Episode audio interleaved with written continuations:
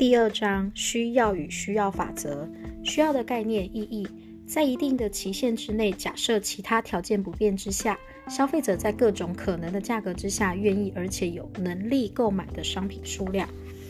其他表条件不变呢，指的是消费者的偏好不变，消费者的货币所得不变，还有其他的相关财货的价格不变。第四个，消费者对未来的预期不变。第五个，消费者的人数不变，观念厘清，需要呢是有很多的 P 跟 Q 之间的关系所组成的哦。第二，所谓的其他条件不不变呢，根据部分均衡法则，除了当时讨论的变数以外，其他相关的变数均假设不变。一需要的意义不包含产品价格不变哦。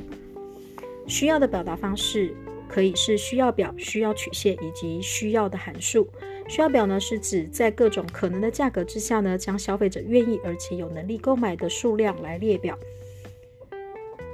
需要曲线呢，提出者呢是新古典学派的创始者马歇尔。定义呢是将需要表上的各组价格以及需要量之间的关系绘制在坐标图上，横轴表示需要的量，纵轴表示需要的价格。特性。在一般的情况之下呢，需要曲线由左上至右下延伸为负斜率。第二，当财货的价格越高，需要的量就越少；当财货的价格越低，需要的量又越多。所以呢，需要量跟价格呢互成反向。三，需要曲线上任何一点呢，表示在特定的价格之下，消费者愿意购买的最大数量。二，在特定的数量之下呢，消费者愿意支付的最高价格。需要函数定义，将财货各种的价格与对应的需要量的关系以数学的函数来表示。函数呢，就把 Q 放在一边，Q 等于 f of P，指的是 Q 数量呢为 P 的减函数。第二个直线方程式的表达方式一样，Q 放在一边，Q 等于 A 减掉 BP。那这个负 B 呢为斜率的导数，所以呢表达方式是。数量等于二十减五 P，观念厘清。第一个反向负斜率减函数都是同样的意思哦。第二个，并非所有的需要函数呢都是负斜率。当需要弹性为零的时候，需要线为垂直线；当需求的函数无限大的时候，需求线却是水平线。第三个需要的种类，依照使用的目的来分，分为直接需要与间接需要。直接需要又称为最后需要，指的是消费者对消费财的需要。例如，消费者对面包的需要就是直接需要，而间接的需要呢，又称为引申需要，指的是消费者呢对生产财的生产者对生产财的需要，是由消费者对消费财的需要而引申来的。比如说，面包店呢对面粉的需要，是因为消费者需要买面包。所以呢，面包呢，面包店呢就去买面粉来制作面包给消费者。依财货的性质来做区分，包含联合的需要以及竞争需要。联合的需要呢，指的是补充的需要；竞争的需要呢，指的是替代的需要。联合需要呢，又叫做补充需要，指的是消费者为了满足欲望，同时对两种或两种以上的财货产生需要。例如，手机跟门号必须要同时使用，叫联合需要；而竞争的需要呢，是替代的需要，指的是消费者对财货的需要呢，在同一个时间内只消费一种就可以满足的。举例来说，上班的时候可以选择搭公车或是骑脚车，脚脚踏车这两种呢，选一种来执行。再来，依消费者的人数来做区分，分为个别的需要以及市场的需要。个别的需要呢，指的是个别消费者对各种财货在各种的价格之下愿意而且有能力购买的数量。例如，玉龙汽车公司对轮胎的需要就是个别的需要，而市场的需要就叫总需要，指的是在一定的时间里面呢，市场上所有的消费者对某种财货在各种价格之下呢愿意而且有能力购买的数量。市场需求曲线呢，是个别消费者的需求曲线水平加总，指的是在各种价格之下，我国汽车市场对轮胎的需要，那就要加总个别消费者的需要水平加总。另外，依照需要的有效性来做区分，分为有效的需要、无效的需要以及可能需要、潜在的需要。有效的需要呢，指的是在各种价格之下呢，消费者愿意而且有能力购买的数量。例如，一个叉烧包二十五元，小叮当手上刚好有二十五元，那就立刻买下来。无效的需要呢，指的是消费者愿意支付的代价低于生产者可以接受的价格。举例来说，小叮当手上呢有十块钱，所以呢他买不起二十五元一包的铜锣烧。还有潜在需要或是可能需要。除非呢，价格定到低到一定的程度，消费者才可以接受而产生需要。除非呢，铜锣烧降到一包十元，否则呢，小叮当是不可能去购买的。第四，需要法则的定义：其他条件不变之下呢，需要量跟价格呢是呈反向变动的关系，指的是价格上升，那量数需要的量就会下降；而价格下跌的时候，需要量就会增加。所以呢，需要曲线呢呈现负斜率。第五，需要法则成立的原因包含替代效果、所得效果以及边际效用的递减法则。替代效果跟所得效果都是价格的效果。替代效果指的是财货之间的相对价格改变，消费者呢为了维持相同的满足之下，以便宜的财货来取代较贵的财货，这就是替代效果。而所得效果呢，指的是货币所得不变，但是财货的价格下跌，使得实质所得，也就是实际购买力增加，因而增加对该财货的需要量。例如说，苹果的价格从二十五元跌至二十元，原本呢一百元只能买四个，现在可以买到五个，这就是所得效果。而边际效用递减法则说明呢，指的是随着消费量的增加，边际效用会递减，消费者愿意支付的价格就会降低。六需要法则的例外包括炫耀财、计分财。炫耀财呢，跟计分财呢，都是财货本身的价格来做变动。炫耀财提出者呢是美国的范伯伦，也就是范伯伦财、韦伯伦财。指的是财货价格越高的时候，越吸引人们来购买，以炫耀身份地位。因此呢，炫耀财它的价格跟需要量之间呢是呈现同向的变动。举例来说，顶级的宾士轿车以及劳力士的钻表。计分财呢提出者是英国的计分爵士，他提出一八四五年爱尔兰发生大饥荒。当马铃薯的价格上涨的时候，人们买不起其他更好的食物，只好增加对马铃薯的需要量。而这种劣等的财货呢，具有消费支出占所得比率特高的情况，所以价格呢跟数需要量之间呈现同向的变动。那它的这个是特例，称为计分财。举例来说，社会水水准低下的马铃薯或者是茅草屋，观念厘清。第一个。炫耀财跟积分财，它的价格跟需要量之间呈现同向的变动，需要曲线呢为正斜率。第二，需要法则之下呢，需要量跟价格之间呈现反向变动，但不一定是正比哦。第三个，当财货的价格下降呢，以便宜的 x 来取代较贵的财货，这个叫做替代效果。再来，当 x 的财货下降，x 的购买量较以前来的多，那就是所得效果。第四个，计分财一定是劣等财，但是劣等财不一定是计分财。奢侈品不一定是炫耀财，炫耀财也不一定是奢侈品。第五个，炫耀财呢违反了需要法则，但是奢侈品呢不一定违反需求法则哦。计分财呢违反了需求法则，但是劣等财不一定违反需求法则。接下来谈到需要曲线的变动以及需要量的变动。需要呢指的是在其他条件不变之下呢，消费者在各种可能的价格之下愿意而且有能力购买的数量，它指的是整条的需要曲线。而需要量呢指的是在其他条件不变之下。消费者在某一个特定的价格之下呢，愿意而且有能力购买的数量，指的是需要曲线上的任何一点。需要曲线的变动。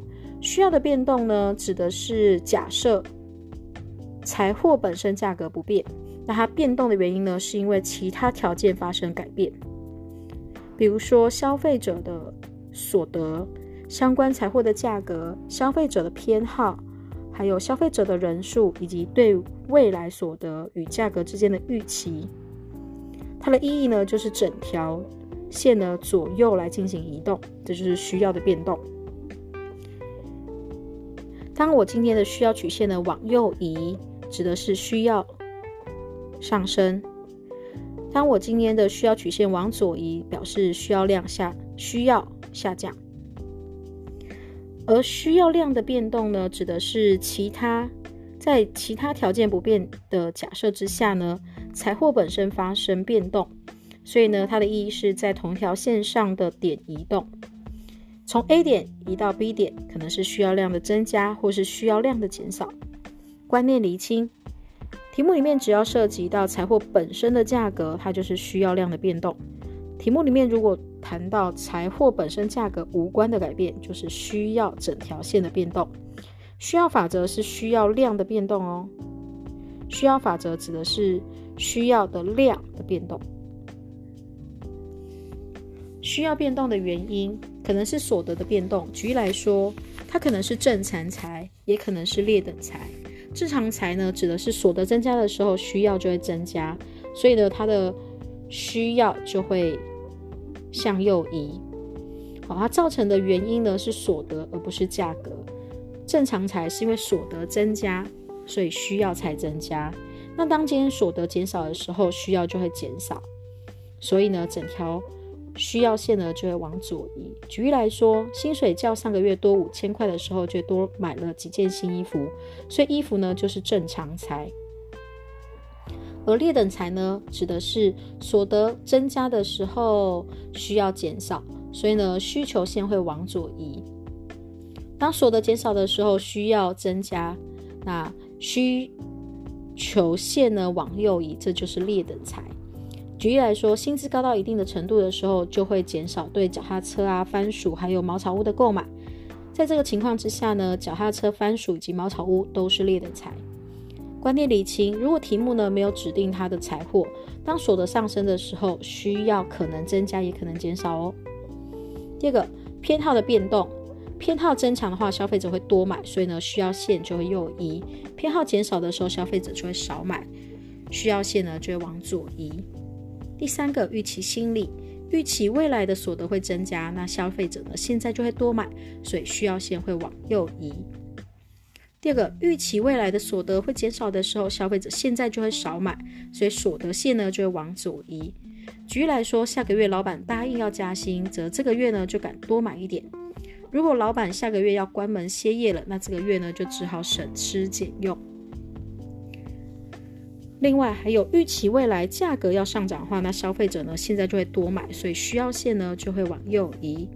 第二个，预期未来价格要下跌的时候，消费者现在就会少买，所以需要线会往左移。举例来说，预期下周蛋价会调涨，主妇们呢现在就会去多买多买鸡蛋。反之，在预期下周蛋价要调降的时候，就会移到下周便宜的时候再买。而人数的变动。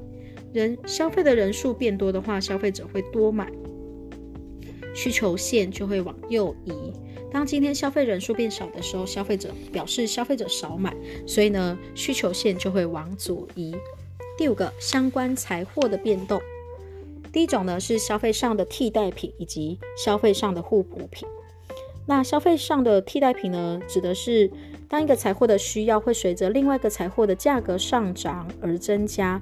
形成同向的变动，所以这两种财货呢就互称为替代品。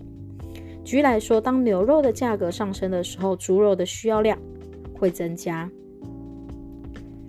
好，所以呢，当牛肉的价格上升，那根据需要法则，因为本身牛肉价格的变动，所以牛肉的需要量就会下降。所以需要量降下降呢是点的移动。好，因为牛肉的价格上升。本身价格以外的因素，所以呢，造成除了本身以外的因素，造成猪肉的需要上升，这就是整条线的移动，所以是需要需要的移动。所以牛肉的市场呢，需要量减少，是在一条线上来移动；而猪肉市场呢，是整条线的移动，表示需需要增加。而消费上的互补品呢，它们就是负相关。当一个财货呢需要，会随着另外一个财货的价格上涨而减少，形成反向的变动，这两个财货就互称为互补品。当汽车的价格上涨的时候，对汽油的需要就会减少。举例来说，当汽车的价格上升，因为价格本身的价格发生变动，依照需要的法则，那汽车的需需要量呢就会下降，所以它是点的移动。那除了自己本身以外的因素呢，比如说汽车上升。汽车的价格上升，那对汽油来说呢，它是不是自己本身，所以是本身以外的因素呢？它的需求对于汽油的需求呢就会下降，所以它是整条线的移动。所以对汽车市场来说呢，它是汽车价格上升，自己它叫做本身价格的变动，叫做需要量的减少。那对汽油的市场来说呢，是本身价格以外的市场，所以呢，它是需要量。呃需要的减少，整条线移动。观念理清：卫生纸价格上涨，卫生纸目前的需求量减少。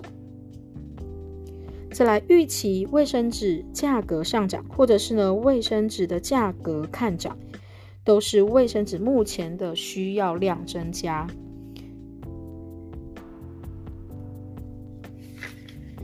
接下来来看一下是供给跟供给法则。供给供给的概念呢，指的是在一定的期间，假设其他条件不变之下，生产者在各种可能的价格之下，愿意而且有能力提供的数量。这里讲到的是生产者，其他条件不变，指的是生产的技术不变，生产的要素不变，生产者对未来的预期不变，生产者的人数不变，以及相关财货价格不变，政府的财政政策不变。供给的表达方式可以是供给表、供给曲线以及供给的函数。供给表呢，是指在各种可能的价格之下，将生产者愿意而且有能力提供的数量来进行列表。供给曲线呢，它指的是供给表上各组价格跟供给量之间的关系，绘制在坐标图上。横轴呢表示供给的量，纵轴表示供给的价格。特性一。一般情况之下呢，供给的曲线呢由左下方往右上方来延伸，这是正斜率。二，当财货的价格越高，供给量就越多；当财货的价格越低，供给量就越少。所以呢，供给的数量与价格呢呈现同向的变动。三，供给曲线上的任何一点表示在特定的价格，生产者所愿意付的、所愿意提供的最大的数量。二。在特定的数量之下呢，生产者所愿意接受的最低价格。供给曲线将财货的各种价格与供应的供给量之间的关系呢，以数学的函数来表示一样。把 Q 呢放在左手边，Q 的供给量呢就是 F of P，所以呢 Q of S 呢是 P 的增函数。直线的标准式呢，Q of S 等于 A 加上 BP，B 呢是斜率的导数。举例来说，QS 等于二十加五 P。观念的理清，同向正斜率真函数都是同意的哦。再来，供给的种类依照数量的变动来区分，可以分为固定的供给及变动的供给。固定的供给呢，指的是无论价格高低，供给。量呢都无法改变。第二个，供给线呢，如果为垂直线，表示供给的弹性为零。举例来说，古董跟古玩土地的供给呢，都是违反需呃违反供给法则的，它是一条直线。再来，变动的供给呢，指的是供给的量会随着价格的高低而改变。供给线呢是为正斜率。基本上一切的制成物都属于这种。再来依照提供的方式来做区分，站在供给者的角度，独立的供给呢，对某一个特定的财货的单独供给，比如说呢，花店只供只卖鲜花，不做其他财货的销售，这就是独立的供给。那联合的供给呢，指的是特定的财货，提供特定财货的时候，可以连带同时提供其他的财货或是附属品。比如说呢，蔗糖这个糖厂呢，利用蔗糖来制糖，同时呢，也提供蔗板的供给。生产某一个东西，它就一起来供给。猪杀一只猪，它就可以取得它的猪肉跟猪肝，这个就是联合供给。再来，依照生产的人数来分，分为个别的供给以及市场的总供给。个别供供给呢，指的是个别的生产者对某种财货在各种的价格之下愿意而且有能力提供的数量。举例来说，黑潮牌公司对香肠的供应就是个别的供给，而市场的供给呢，就是总供给，指的是在一定的期限之内呢，市场上所有的生产者对某种财货在各种价格之下愿意而且有能力的提供的数量。第二个，市场供给曲线指的是个别生产者的供给曲线水平加总。举例来说，在各种的价格之下，我国生产的香肠厂商呢，对消费者、消费市场的供给，依照规模变动来做区分。短期的供给呢，生产规模规模呢无法调整的时候，只能就现有的生产要素所产生的供给，就是短期的供给。而长期的供给呢，生产规模可以扩充或是改变的话，也就是生产要素可以。变动的供给就是长期供给。观念的厘清，固定供给呢数量无法调整，而短期的供给呢规模无法调整，就是短期。供给的法则，它的意义在其他条件不变之下呢，供给量跟价格之间呢是呈现同向的变动的关系，也就是呢，当价格上升的时候，它的供给的量呢就会上升。当今天价格下降的时候，供给量就会减少，所以呢，供给曲线是呈现正斜率。成立的原因呢，是因为利润的增减。当今天价格上升的时候，利润就会增加，所以对厂商来说，它就会多供给。再来，当价格下降的时候，利润就会减少，所以对厂商来说，它的供给量就会减少。所以 P 跟价格跟数量之间呢，是呈现同向的变动。机会成本的递增，这叫做替代效果。比如说呢，厂商扩大生产，它的供给量就会上升，它的机会成本就会上升，它的价格就会上升。所以呢，价格跟供给量都会同向的变动。再来，供给法则的例外，比如说固定的供给线是一条垂直线。举例来说。土土地啊，古董、古玩都是属于这种，它指的是不论价格的高低，供给量永远都是固定的，呈现垂直的供给线。而后弯的供给线呢，讲到的是劳动跟工资率之间的关系。举例来说，个别劳动者的供给曲线，当今天的工资率上升的时候，劳动会增加，那这个时间呢，它的。劳动的供给曲线呢，呈现是正斜率。那另外一种情况呢，是当今天工资率上升的时候，它的劳动是下降的，表达的是劳动的供给减少，就是负斜率，所以它就会呈现后弯的这一段，也就是供给的例外的部分。观念的厘清，供给法则之下呢，供给量跟价格之间呈现同向的变动，但不一定是正比哦。再来二至四，供给的变动跟供给量的变动。供给呢，指的是在其他条件不变之下呢，生产者各种可能的价格之下，愿意而且有能力提供的数量，表达的是整条的供给线。而供给量呢？在其他条件不变之下，生产者在某一个特定的价格愿意而且有能能力的提供某一个数量，指的是供给曲线上的任何一点。而供给跟供给量的变动，供给的变动呢，假设的是财货本身的价格不变，而其他条件发生改变，包含它的生产的技术啊、生产的要素的价格、相关的财货价格、供给的人数。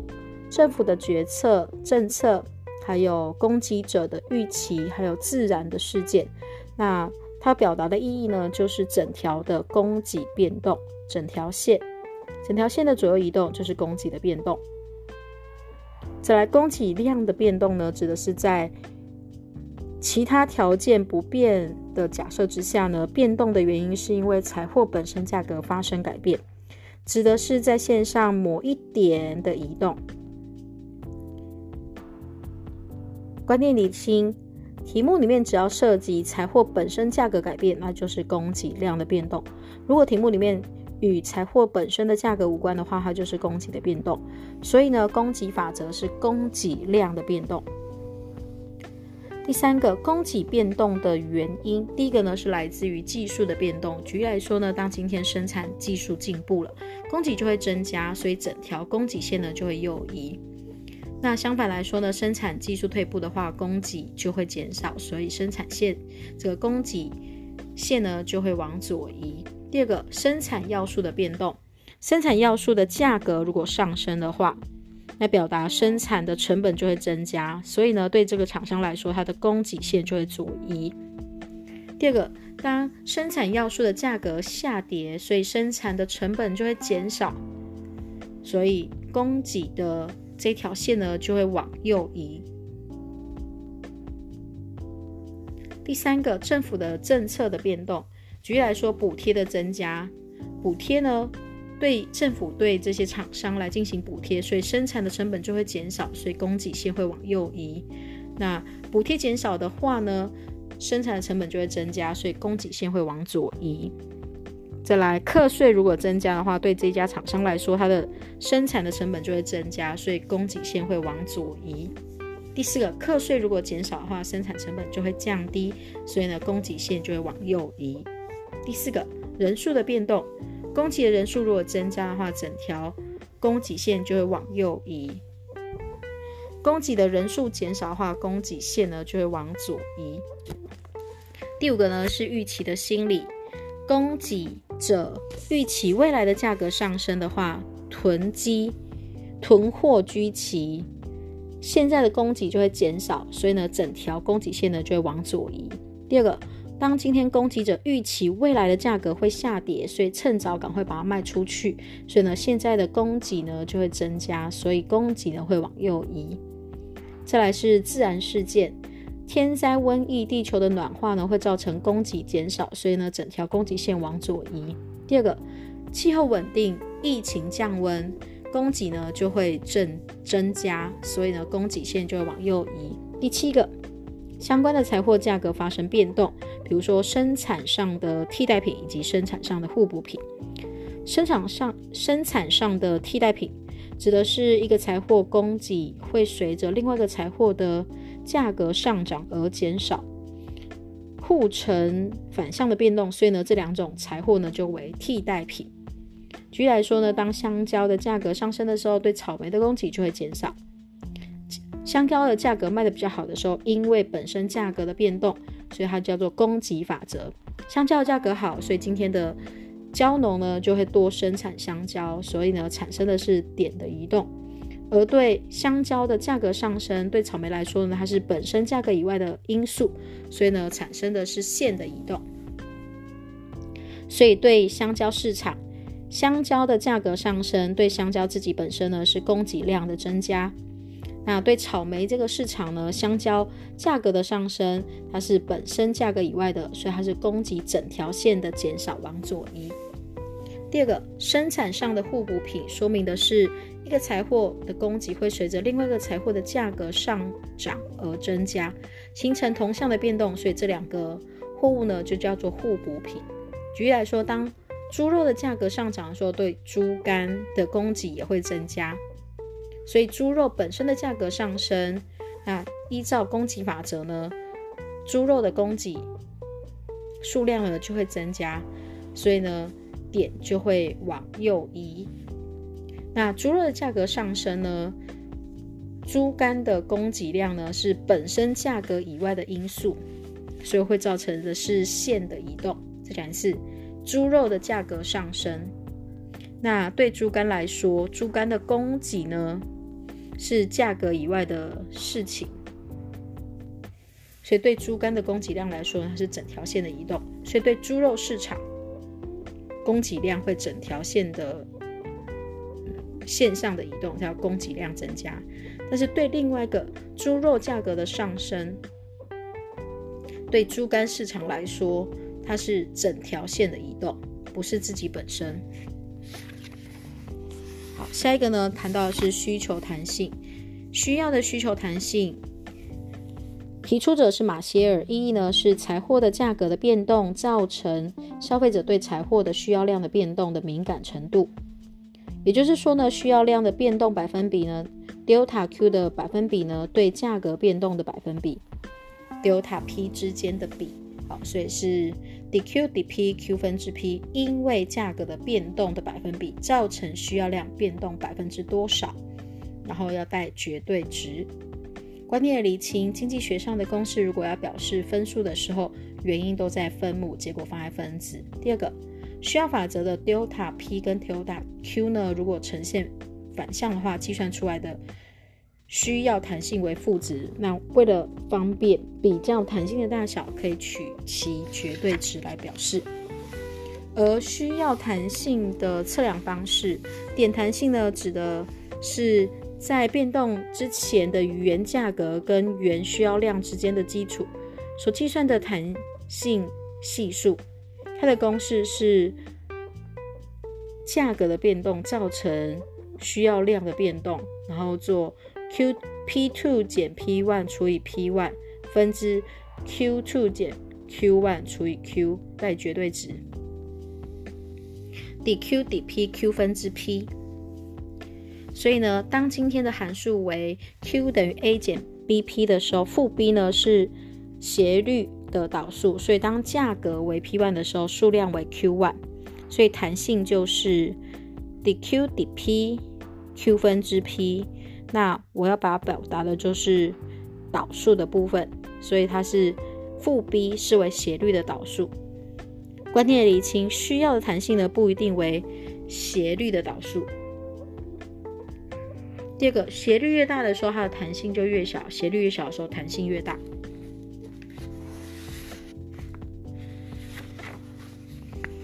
再来，第三个，在直线型上面需要曲线的点弹性。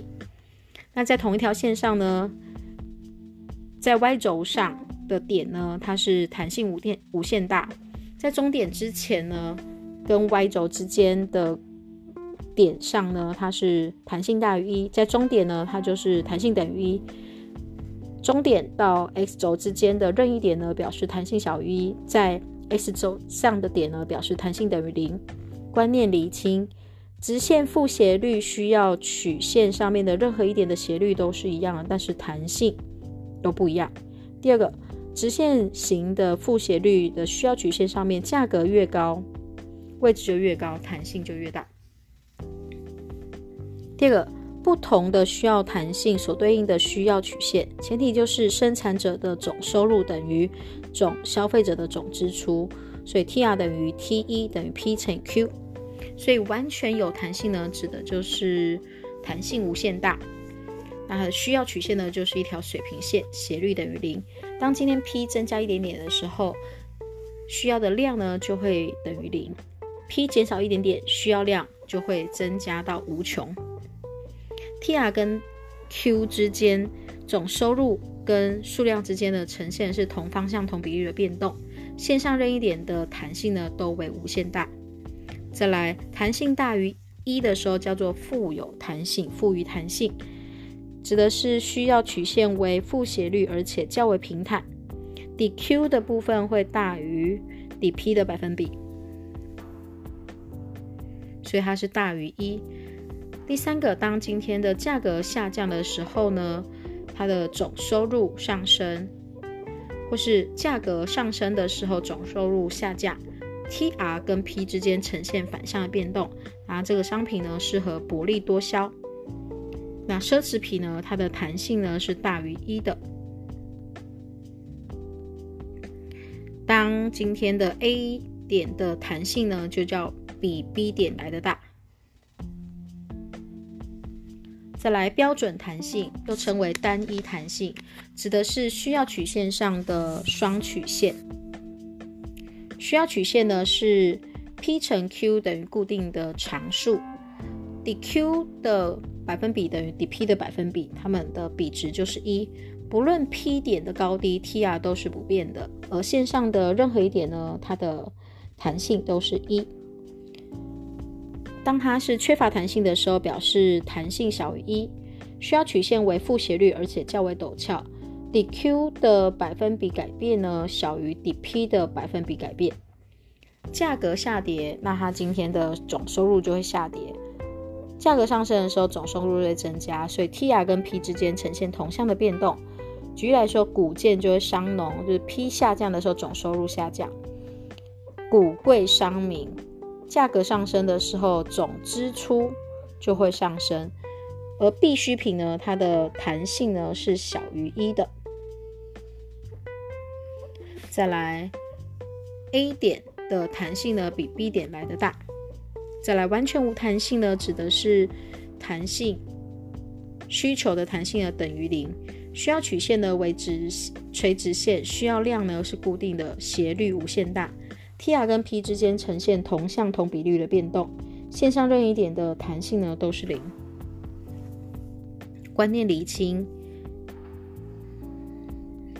平大斗小取一。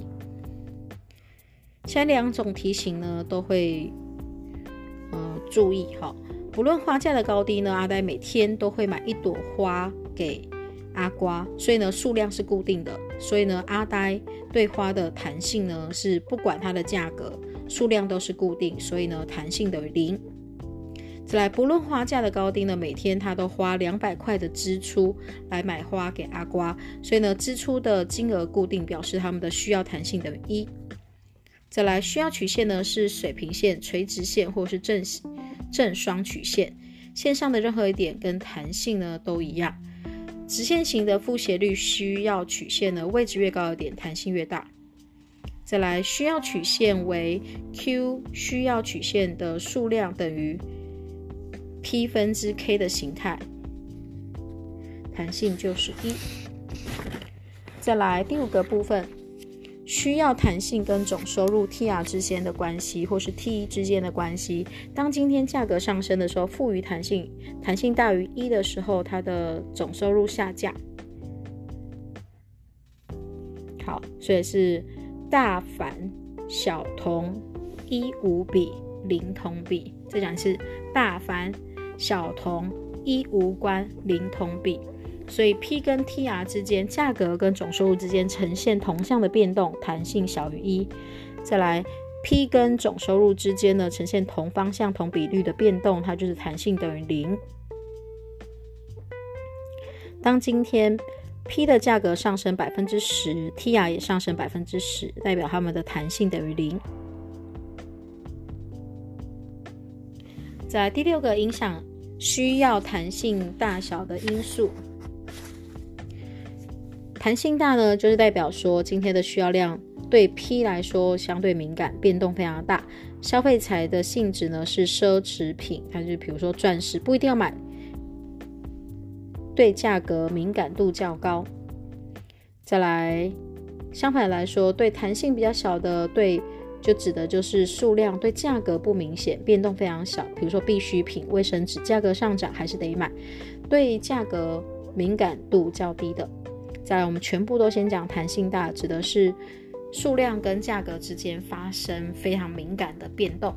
比如说替代的强弱，好，替代品很多，比如说交通工具不一定要买，所以呢，它对价格的敏感度很高。或者是消费者消费支出占总所得的比率越多的话，它就是不一定要买，或是它一一改变，它就会变动很大。所以支出的。比率比较大，比如说买房子，支出比率较大，对价格非常敏感。在耐用程度、消费财、消耗财、洗衣精需要经常性的添购，所以呢，对价格敏敏感度较高。再来，所国民的所得高低，所得低的话，对价格的敏感度较高。再来，社会风俗跟流行的趋势，对习俗或是无关的非流行品呢，比如说免治马桶。它的敏感度较高，不一定要买，然后对价格敏感度较高。财货的用途，财货的用途非常多的时候呢，一遇到折扣就是立即买，对价格敏感度很高。再来，有时间调整需要量的时候呢，它的时间比较长，哦，它弹性就会比较大。那弹性小的呢，指的是这个数量呢，对价格来说呢，它是不敏感，变动比较小。比如说刚刚谈到的必需品卫生纸，还有呢，它是替代品很少的，非买不可，对价格的敏感度很低。甚至是支出占所得里面非常小的比例，所以对价格敏感度较低。在耐用程度不需要经常性购买，对价格的敏感度比较低。在国民所得的部分呢，所得比较高，所以对价格敏感度较低。再来，非买不可，对价格的敏感度也较低。比如说跟习俗相关或是流行性的商品，哈，月饼非买不可，所以它的。弹性不大，好，再来财货的用途对价格的敏感度很低，用途比较少，对价格的敏感度很低，用途就比较少。再来时间越短的话，无法有足够的时间来调整需要的量。再来是供给的呃需求的所得弹性。需求所得弹性呢，它指的是消费者的所得的变动，所引起财货需要量的变动的敏感的程度。X 货的所得弹性呢，指的是所得发生多少变动的百分比，造成 X 货的需要量发生变动的百分比。判断财货的性质有正常财，当它所得弹性大于零的时候，它是正常财，那可以判断它是奢侈品。需要呃需要的所得弹性呢，它是大于一的，它就是奢侈品。必要品的话就是零跟一之间，中性才是所得所得弹性的零。再来劣等财呢是所得弹性小于零，正常财是所得弹性大于零，好，就是代表所得越高，它的量就越多。那恩格曲线呢就为正斜率，正常财呢可以分为奢侈品及。必需品，劣等财呢，就是弹性，这个所得弹性呢小于零。当间所得增加的时候，量就会减少；当天所得增加到某一个程度的时候，就会减少购买。好，恩格曲线呢就变成负斜率。举例来说，肥猪肉啊、甘薯啊、茅草屋等等。而中性财呢，则是所得弹性等于零。当财货的购买数量不受所得增减而影响。恩格曲线呢，就变成一个垂直线。举例来说，马桶、棺材等等，奢侈品所得弹性大于一。当今天的量的百分比改变量呢大于所得的百分比，那它就是奢侈品。好，当今天所得呢高于某一个点以上，才会增加购买。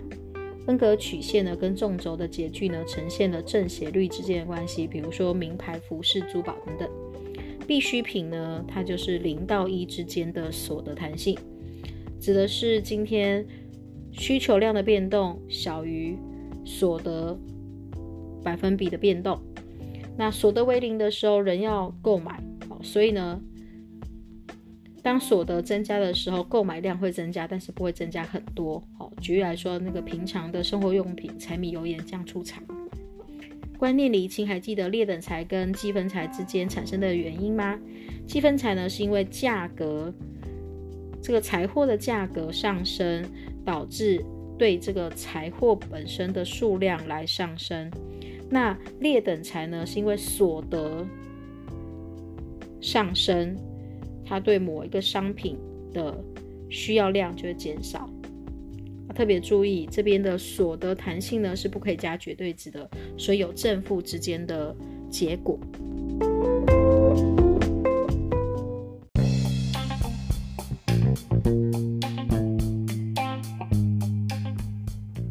第三章消费，第一个欲望的意义与特性。意义呢，欲望是指人们对财货产生。缺乏的感觉，或者是求知之愿的心理状态。欲望呢，是一切经济活动的起源。特性种类呢是无限性、强度递减性、替代性、竞争性、互补性、辅助性、连带性，以及习惯性、反复性、再生性。而其中的种类无限性呢，指的是欲望的种类无限，而且呢，一种欲望被满足之后，他种欲望又接踵而来。例如，买了新衣之后，又买想想买新鞋来做搭配。强度的递减性，欲望的强度会随着消费的数量增加而递减。举例来说，吃到不能再吃而反胃。替代性指的是竞争性，欲望的满足可以被彼此取代。举例来说，以机车代替公车。互补性、辅助性、连带性，指的是欲望的满足需要同时靠着多种的财货的辅助才能完成。比如说，文房四宝需要一起使用。习惯性、反复性以及再生性，欲望在获得满足之后，过了一段时间又会重复出现。举例来说，口渴或是饥饿的时候会一再出现。二欲望与需要的区别，欲望呢是主观的，是一种缺乏的感觉以及求足的愿望，是一种抽象的心理状态，无法以货币来表示；而需要呢是较为客观的，它作为补偿缺乏的方法。欲望的具体的表现可以以货币来做表示。三、消费的意义与种类。意义呢？一、人们为了满足欲望而使用财货及劳务的经济行为。二、消费呢是一一切经过经济活动的原动力，也就是生产、交换、分配为目的。种类呢可以分成直接消费以及间接消费。直接消费呢就是最终的消费，利用消费财来直接满足人类的欲望。举例来说，食衣住行的消费。而间接消费呢，就是引申消费，利用生产财生产消费财，间接的满足人类的欲望。举例来说，厂商对机器、原料、厂房等等的消费。三之二，效用的意义与法则。效用的概念意义：消费者消费某种财货及劳务的时候，使欲望获得心理满足的程度，是一种主观的概念。成立的要件呢，是物的性能以及人的欲望。物的性能指的是客观上对财货具有某种满足欲望的使用性能，主观上呢，人们对于财货产生使用的欲望。消费法则结合以上两者呢，必须要相互的配合才能产生效用。而理性的消费者的消费原则呢，是以有限的预算预算追求最大的效用。欲望消费需要消费与效用之间的关系。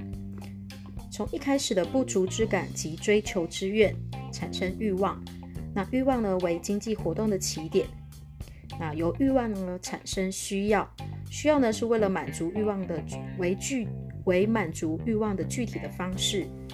当今天的需要获得满足之后呢，就会进行消费。消费呢是一届经济活动的原动力，也是经济活动的终点。生产、交换、分配为目的就是消费。那消费完之后会评估效用，那效用呢是经济行为的评估。二、经边际效用分析的基本概念，提出者呢是孟格尔华拉斯及耶方士，别称呢叫做技术效用分析法。说明假定呢效用可以用数字表示，并加以测量。举例来说，博朗先生在特定的时间里面连续喝了六杯咖啡的效用表。那最初的效用呢，指的就是消费第一单位的财货所产生的效用。这个时候呢，TU 就是 MU，它的总消费就是它的边际效用。那负效用呢，是指消费已经获得满足了，仍继续消费的反作用。当边际效用 MU 小于零的时候，总 TU 必递减。再来，边际效用 MU，指的是每变动一个单位的消费量的原因，引起总效用的变动结果。如果没有指明单位的时候，就是最后一个单位的边际效用。边际效用呢是总效用曲线上的任何一个切线斜率，它的公式是边际效用等于总效用的变动量除以原因总数量的变动。总效用呢，TU 呢是 MU 的累加，就是总效用。它的公式，总效用呢就是每一个 MU1 加 MU2 一直加，加到最后一个最终效用 MUN。平均效用 AU 指的是平均消费每一个单位的财货效用。它的公式 AU 等于总效用除以它的数量。边际效用跟总效用之间的关系，从上面可以知道博朗先生对咖啡的 TU 跟 MU 的曲线，而两者的关系，MU 边际效用大于零的时候，总效用是递增的；边际效用等于零的时候，总效用最大；而边际效用小于零的时候，总效用开始递减。而总效用的曲线出现水平最高处的时候，应该选择。mu 等于零的消费量，它的总效用为最大。其中呢，当今天的量等于四的时候，mu 等于零；当 mu 等于零的时候，这时候的总效用最大。边际效用递减法则，它的意义在其他条件不变之下，同一个时间连续消费同一种财货，消费量逐渐增加的时候，总效用虽然先递增后递减，但是边际效用却递减。原因是因为财货具有多种的用途，而欲望的强度会因此而递减。举例来说，人在福中不知福，这杯茶越喝越来越没有味道。边际效用的特性，边际效用随着消费量的增加而递减，而边际效用的大小与财货的数量成反向，与欲望的强度呢成正向。三。财货的数量越多的时候，边际效用递减的速度越慢。货币的用途最多，通常呢，假设边际效用固定，不会递减。第四个，边际效用为决定财货的价格的标准。三、价值的矛盾。价值谈到使用价值、交换价值以及水与钻石的矛盾。使用价值呢，决定于财货的总效用，也就是这个财货用途的大小；而交换价值呢，决定了财货的边际效用，也就是这个财货的价格高低。水与钻石的矛盾，提出者呢是古典学派的亚当·斯密。他矛盾点呢，说到水的用途很多，但是价格很低；钻石的用途很少，但是价格却很高。古典学派无法解释这个矛盾的现象，而边际效用学派呢，则以边际效用的价值论来加以解释。分析的方法：水的总效用很大，用途很多，使用的价值很高。边际效用却很小，价格就会很低，交换的价值也很低，剩余消费者的剩余很大，所以呢，决定这个产品的价格来自于边际效用。而钻石呢，它的总效用很低，用途很少，使用的价值很低，但是边际效用很大，价值就会很高，交换的价值也很高，消费者的剩余很小。所以呢，决定钻石的价格来自于边际效用。所以下图呢可以看到水的供需观念厘清，财货的用途由总效用来决定，而价格呢是由边际效用来决定。比如说钻石与水，财货的用途呢决定的用途呢由总效用来决定。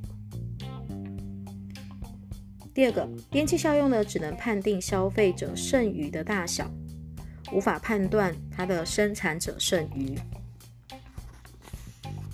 三之三，消费者最大满足的决策一边际效用均等法则，提出者孟格尔华拉斯、艾吉沃斯。一呢是将某个财货作用某种多种用途，或者是多同时消费多种财货的时候。花在各种用途或者是财货上，最后一元的边际效用均相等，此即边际效用均等法则。这个时候达到消费者的均衡，所选择的消费组合不会再增加。它的目的呢，就是满足最大，或者是总效用最大。观念理清：当它达到消费者均衡的时候，并不代表利润最大或是成本最低哦。二消费者的均衡决策。第一种是不需要支付代价的时候，或者是不考虑这个财货价值的时候，它的法则。同时消费多种财货的时候，每种财货均可以获得相同的边际效用。一种财货有多种用途的时候，每种用途都可以获得相同的边际效用。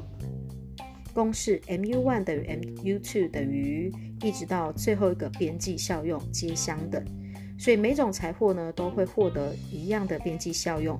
当今天这个产品有多种效用的时候，都会获得相同的边际效用。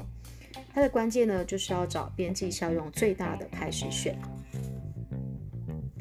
第二个呢，是今天必须要支付代价的时候，或者需要考虑财货的价值的时候，那未它有两种情况。第一种呢是未知货币的边际效用，一种是已知的。当我今天是未知货币的边际效用的时候，它的法则就是我今天所支付的最后一元，在每一种的财货的购买上均获得相同的边际效用。mus 除以 px 等于 muy 除以 py 等于一直到 mun 除以 pn，求的就是最大最总效用要最大，每一个除出来它都可以得到同样的边际效用，这就是。货币的边际效用，那我们把它求出来。它的关键呢，就是要找 mu 除以 p 最大者开始选。如果我今天已经知道货币的边际效用，所以呢，mum 就是已经知道这个货币的边际效用。而这个货币的边际效用呢，指的就是每一元的货币具有的边际效用。那我的方法呢，就是 mux 除以 px 要等于 muy 除以 py 等于 muz 除以 pz。那这样的方法呢，可以当它们的边际效用都相等的时候，表示它的总效用最大。Tu 呢是 mu 的连加，但是 m 而不是 mu 除以 p 的连加哦。接下来谈到消费者的决策。当今天消费者呢选择一种财货来进行消费，或是两种以上的财货的消消费，如果只选择一种产品来进行消费的话，它就可能是需要付费或是不需付费。必须要付费的时候呢，它就会去找它的边际效用跟价值之间的关系。mus 除以 px，当它大于 mum 的时候，它就会多买 x 财。那如果小于 mum 的时候，就会少买 x 财，当它们相等的时候，就达到了消费者的均衡，这时候的总效用最大，而 x 的购买量最适合，也就是不再变动了。当它既然是不需要付费的情况呢，也就是 x 财如果是自由财，那就应该要消费至 mu 边际效用等于零的时候，这个时候总效用才是最大的。消费两种以上的财货的时候，就要进行这两种财货的。边际效用除以它的价值之间的关系。举例来说，mux 除以 px 大于 muy 除以 py 的时候，这时候就应该建议多买 x 财，少买 y 财。当今天是 mux 小于 mus 除以 px 小于 muy 除以 py 的时候，应该要多买 y 财，少买 x 财。而两者 mus 除以 px 等于。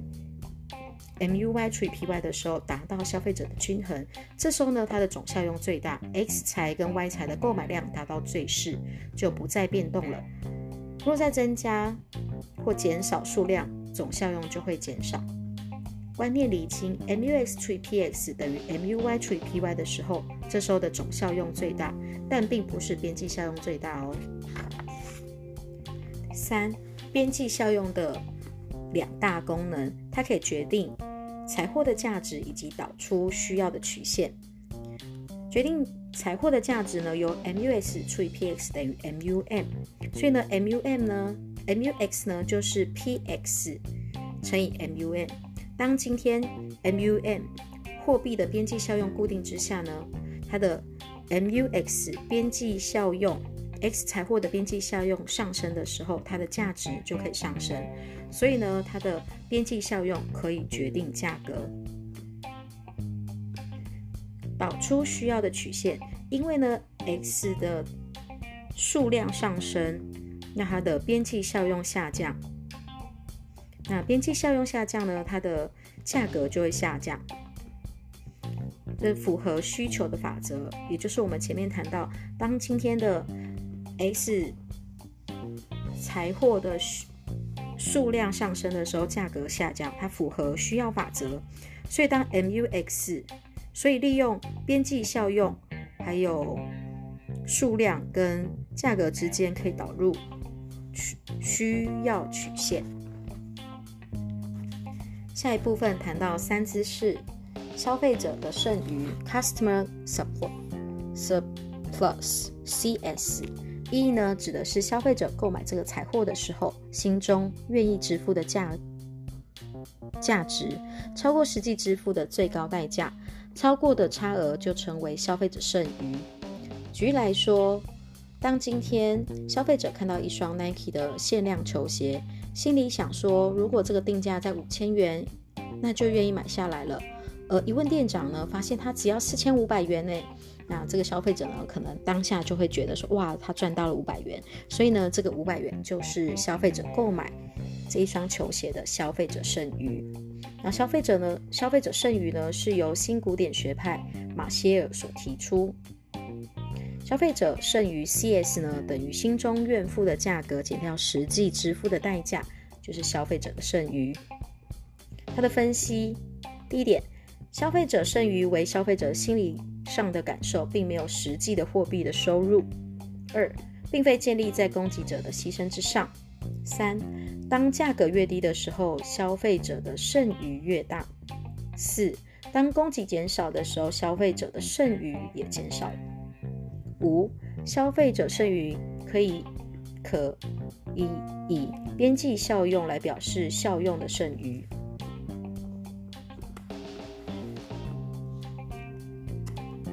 接下来谈到三之五家庭消费的定律。家庭消费定律呢，它的提出者呢是由德国统计学家恩格尔所提出，提出恩格尔法则。他谈到消费支出的种类，不外乎粮食的支出、衣服、住宅、燃料的支出，以及教育、娱乐、保健、文化的支出。